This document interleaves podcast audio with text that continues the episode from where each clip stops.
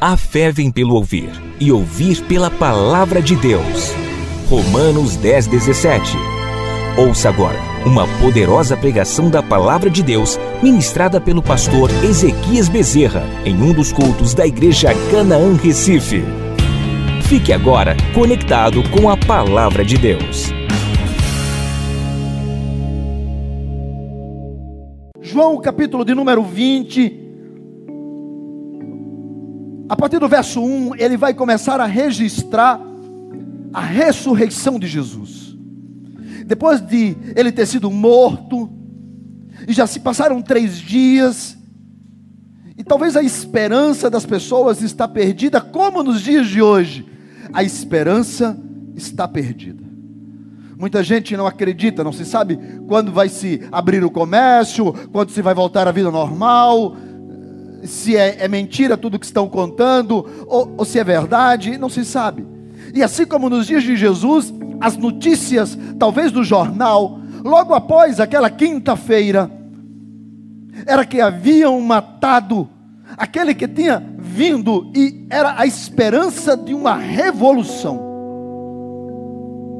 Para muita gente, Jesus veio apenas para trazer de volta o poderio de Israel e eliminar o império romano. Eles não entendiam que Jesus falava de vida, mas uma vida muito além do que essa, a vida eterna.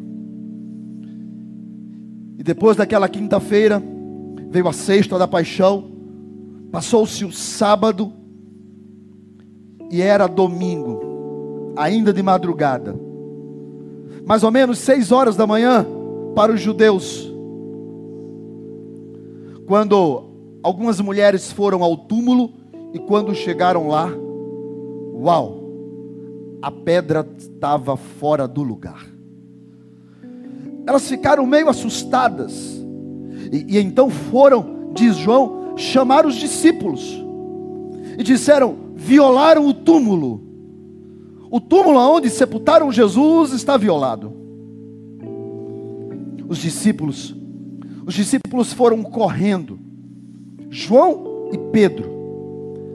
Pedro um pouco mais idoso, João mais novo. João chega na frente. Quando João chega, ele entra, Pedro depois, eles olham e o túmulo está vazio. Mas alguma coisa chamou a atenção, porque os lençóis que haviam enrolado ele estavam todos arrumados num canto. E aquilo, com certeza, mexeu no coração deles. Eles ainda olharam por algum tempo e saíram e foram embora. Mas as mulheres ficaram. Maria Madalena ficou.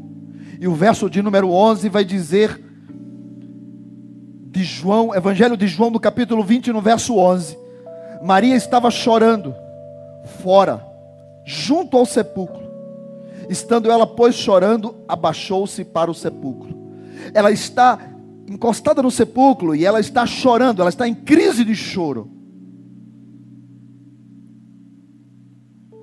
Ela vê dois homens. A princípio, ela acha que são dois homens, mas o texto vai dizer que eram dois anjos estavam vestidos de branco, assentados, aonde estava o corpo. Isso porque quando ela está do lado de fora chorando, ela inclina a cabeça e dá uma olhada e vê que dentro há esses dois, essas duas pessoas que estão lá. E ela, talvez, não sei, mas se aproxima um pouco da porta e olha para aqueles homens, e um deles faz o primeiro diálogo entre os céus e a terra após a ressurreição.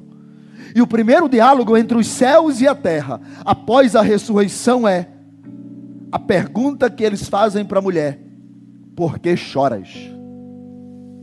A primeira pergunta que os céus fazem após a ressurreição é: Por que choras? Sabe, porque essa é a realidade de toda a humanidade. Nós chorando porque perdemos as pessoas que amamos.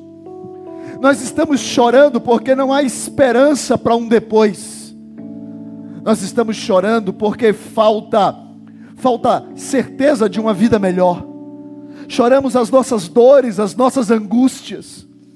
Choramos porque a nossa esperança, quando nós tínhamos, quando era criança, chegamos à fase adulta e descobrimos que não era bem como a história de criança. Nós estamos chorando. Sim, estamos o tempo todo chorando. A Bíblia faz a primeira pergunta entre os céus e a terra, revelando o coração do homem e dizendo para ele: Por que estás chorando? Sabe, nós choramos dos nossos próprios erros, choramos porque reclamamos, choramos das nossas próprias falhas, choramos porque não alcançamos os nossos objetivos e os nossos ideais. Choramos porque queríamos coisa melhor para os nossos filhos e nós não podemos dar. Nós vivemos chorando. Nós somos de fato um verdadeiro chorão. Essa é a pergunta que os céus fazem, mas há algo muito mais do que isso.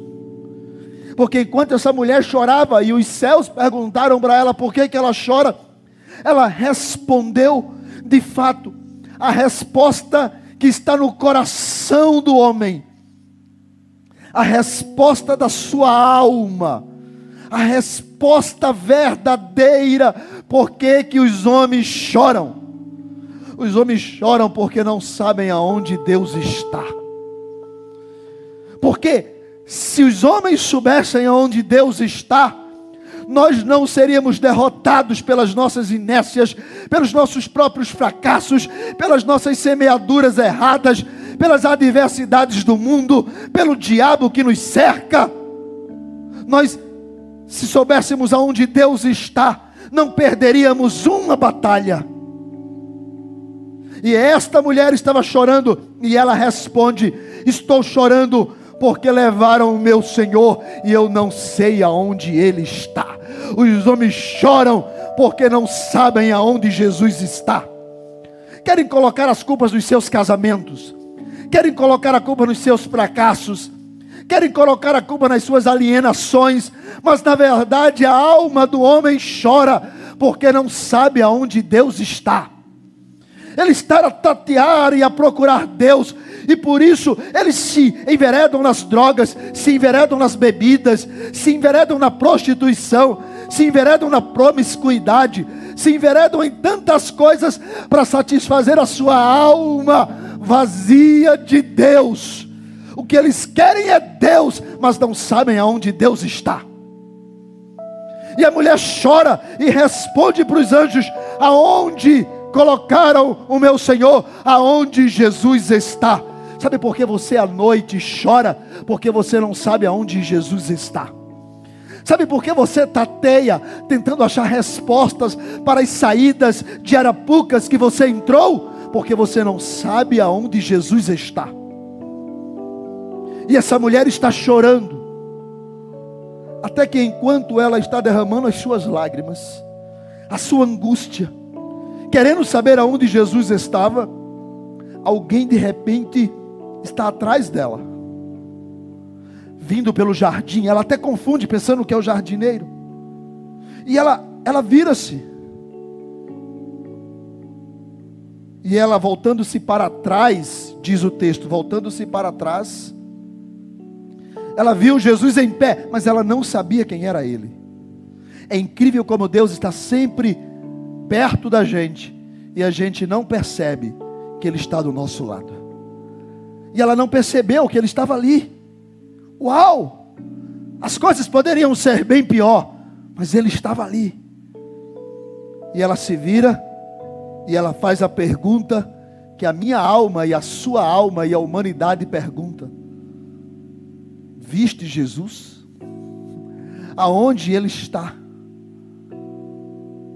Aonde ele está. O homem pergunta, no verso de número 15, mulher, a mesma pergunta para a humanidade: por que choras? E ele faz a segunda pergunta, que é a razão da primeira: a quem buscais? Não é somente a por que choras, mas a quem buscas? A quem buscas? A quem você está buscando para saciar a dor da sua alma, curar a dor do seu espírito. Quem você está buscando? Quem você busca? Nos livros de magia? No horóscopo? Na falsa religião? A religião já matou mais gente do que as pragas. Estava lendo um documentário sobre a descoberta do Brasil. Em nome da religião, dizimaram a população de índios que estavam vivendo nesse lugar. Ou seja, a religião já matou mais do que o próprio coronavírus. Porque não é sobre religião, não é sobre livros, não é sobre métodos, não é sobre doutrina. Não. Aquela mulher está chorando e Jesus faz uma pergunta para ela que é: por que choras e quem tu buscas? Porque se tu estiveres buscando a pessoa certa, vai acontecer o que aconteceu com esta mulher. Ela não conseguiu conhecer Jesus, mas Jesus, voltando-se para ela, diz: Maria. E quando Jesus chama o nome dela, ela ouvindo o nome, ela sabe que Deus a achou. Não somos nós que achamos Ele, é Ele que nos acha. Aquela mulher, aquela mulher, estava desesperada, chorando, procurando e perguntando aonde o colocaram. Mas ele foi até ela e ele a chamou e disse: Maria, e ela sabia que era Deus chamando ela. Deus está chamando você agora. Não deixe para amanhã, não deixe para depois. Deus está chamando você. Neste culto de ressurreição, nós estamos aqui celebrando e tocando os céus e o Espírito Santo está bradando o seu nome. Está chamando por, pelas Marias, pelos Paulos, pelos Mateus, pelos Marcos, pelos Lucas, pelos Ezequias, pelos Pedros, Ele está te chamando o seu nome. Aquela mulher ouviu, porque quando Deus chama, não tem como recuar, gente. Quando Deus brada, não tem como dizer não foi Deus. E por isso que nesta adoração, Deus está chamando você.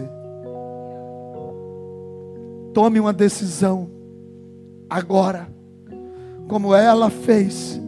Voltou-se para ele, prostrou-se e disse: Mestre. E ele disse: Calma, eu ainda não subi para o meu pai. Ela, mestre. Talvez você aí agora na sua casa faça exatamente isso. Se você está chorando, angustiado, deprimido, sofrendo, agonizando diante de tantas guerras e de tantas lutas, o Senhor Jesus te chama neste tocando os céus. Ele pergunta para você: se você de fato o deseja como Senhor e Salvador. Porque se você está o buscando, Apocalipse capítulo 21, versículo 4 diz: Ele enxugará dos olhos toda lágrima. Ele enxugará dos seus olhos toda lágrima. Saiba disso. Aquela mulher termina no verso de número 18, dizendo: Maria Madalena foi e anunciou aos discípulos que havia visto o Senhor. É sobre isso que nós cantamos hoje. Cantamos que Ele está vivo. Cantamos que sem Ele, absolutamente nada tem sentido, razão e porquê. Depois que Jesus a encontrou aquela mulher, o texto vai dizer que ela foi e saiu contando para as pessoas que havia visto Jesus e anunciando que ele havia ressuscitado. É sobre isso que nós estamos aqui nessas lives transmitindo o culto, fazendo culto. É por aqui que nós estamos na Canaã, é aqui que nós nos reunimos como igreja, é aqui que declaramos a nossa fé. Porque antes nós estávamos desesperados procurando Ele, até que Ele nos acha. Isso é graça. Não é por causa de nós. Não fomos nós que achamos o caminho das pedras. Ele nos achou e chamou pelo nosso nome. Por isso que não importa se você sabe muito ou sabe pouco, se você é uma pessoa rica ou pobre, se você era extraordinário ou não, mas se você está chorando, buscando Deus, Ele te acha, Ele te acha, e depois que Ele te achar, você, assim como eu, vai estar nesses quatro cantos anunciando: Ele vive, Ele vive, Ele ressuscitou. Isso é Páscoa. Você acabou de ouvir o pastor Ezequias Bezerra. Se você foi impactado por esta mensagem, faça uma visita na Igreja Canaã Recife, na rua Barão de Souza Leão, 1120 Boa Viagem, próximo ao canal. E participe de um de nossos cultos. Aos domingos, em dois horários, às 10 da manhã e às 7 da noite e conheça mais do ministério do pastor Ezequias Bezerra através das nossas redes sociais. Instagram, arroba Canaã Recife. Fanpage, Igreja Canaã Recife. WhatsApp, 994126517. Igreja Canaã Recife, um lugar para amar e ser amado.